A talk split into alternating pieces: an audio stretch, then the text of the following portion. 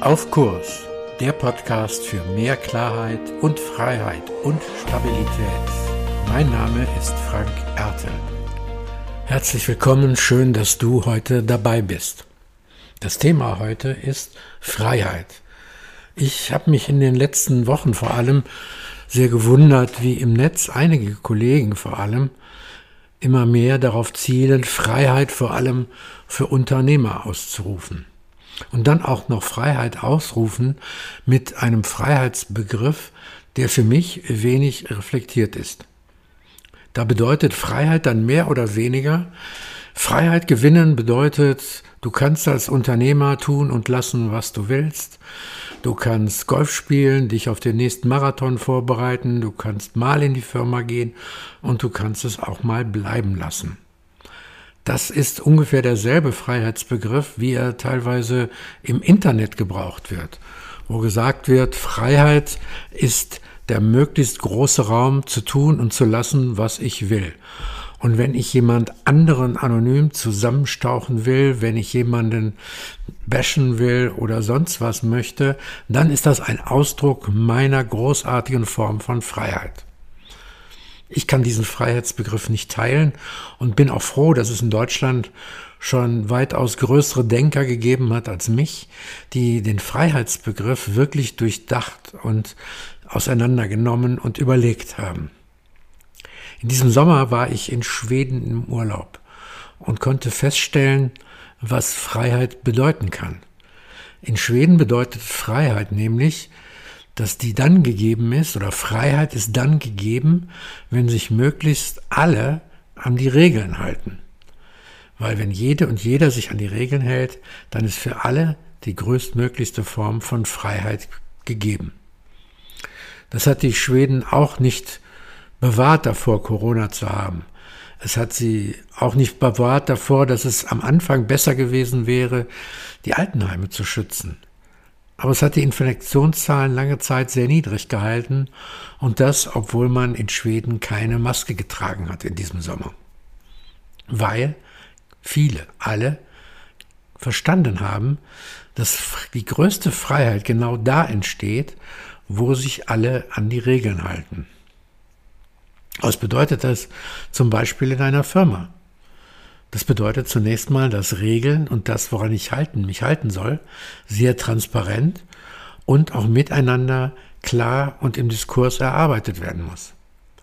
Das bedeutet auch, dass Aufgaben klar vergeben sein müssen, dass die Regeln der Aufgabenvergabe stimmen, dass die Regeln des Delegierens tatsächlich stimmen. Das heißt, die Basis von Freiheit ist das aufmerksame sich verstehen und nachvollziehen können, wozu tue ich etwas und was ist die Regel, nach der hier gelebt und vorgegangen wird. Die zweite Basis ist, dass man sich darauf geeinigt hat, wer tut denn was und wer lässt was bitte bleiben. Auch das ist eine Basis von Freiheit. Und um Aufgaben wirklich auch gut zu verteilen, da kommt es nicht nur auf Pläne an, sondern da kommt es auch auf Befähigung an. In Schweden ist die Befähigung über Jahrhunderte entstanden. Die Menschen dort haben das mit ihrem Allemannsrät über Jahrhunderte gelebt, Verantwortung zu übernehmen und auf die Freiheit aller zu achten, indem auf die Einhaltung von Regeln geachtet wird. Dazu gehört in einer Firma, dass da, nachdem die Basis geschaffen ist, auch Aufgaben sauber delegiert werden, dass sie übertragen werden. Deligere heißt es im Lateinischen, nämlich übertragen. Und das geht eben nicht so, indem ich mal eben sage, machst du mal, kannst du mal, mach mal bis dann, dann soll das fertig sein. Aufgaben wirklich delegieren heißt, den anderen zu befähigen, etwas zu tun und es nicht einfach dem anderen auf die Augen zu drücken. Dazu sind vielleicht bestimmte Schritte erforderlich. Zum Beispiel der erste Schritt, dass ich es selbst einmal vormache, damit der andere oder die andere genau sehen kann, wie ich es mache, wie es gemacht werden kann, gegebenenfalls auch eigene alternative Formen über die Beobachtung machen kann. Und er auch sieht, ich mache es auch. Und ich gebe es nicht nur einfach ab, sondern ich kann es auch selbst. Der zweite Schritt ist, dass ich den anderen oder die andere machen lasse. Und zwar so, dass ich ihn oder sie begleite, dass ich daneben sitze, darauf achte, wie er oder sie es macht, gegebenenfalls leicht korrigiere, das Gefühl gebe, es gut zu tun.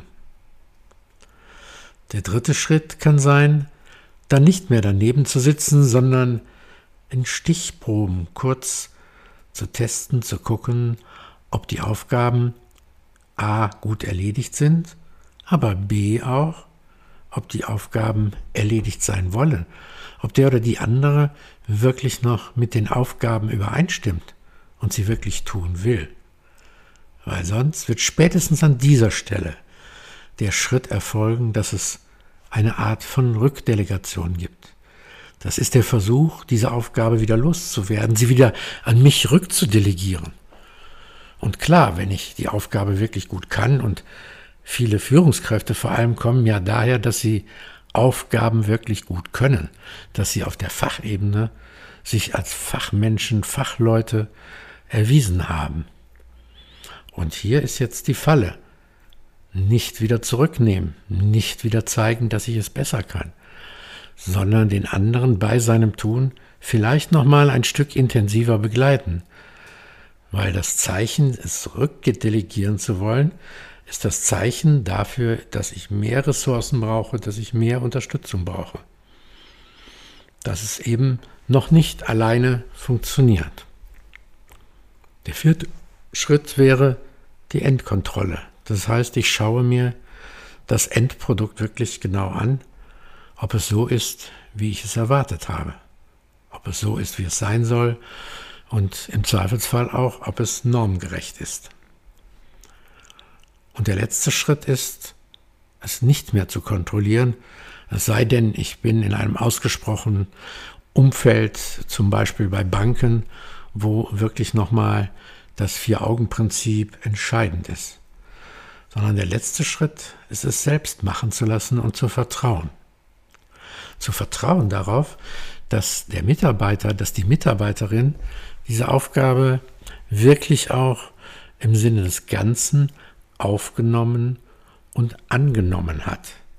Zu vertrauen, dass der Laden auf Kurs bleibt. Denn nur wenn der Laden, wenn die Firma auf Kurs ist, wenn wir in unserem Team auf Kurs sind, wenn wir wissen, dass wir einander verlassen können, und das können wir genau nur dann, wenn die Haltung entsteht, wenn jede und jeder sich an die Regeln hält, dann ist für alle die großmögliche Freiheit gegeben. Nur dann können wir wirklich auf Kurs bleiben. Mehr zu diesem Thema auf meiner Webseite frankerte.de. Dir gefällt der Podcast? Abonniere und bewerte ihn gerne und bleib auf Kurs.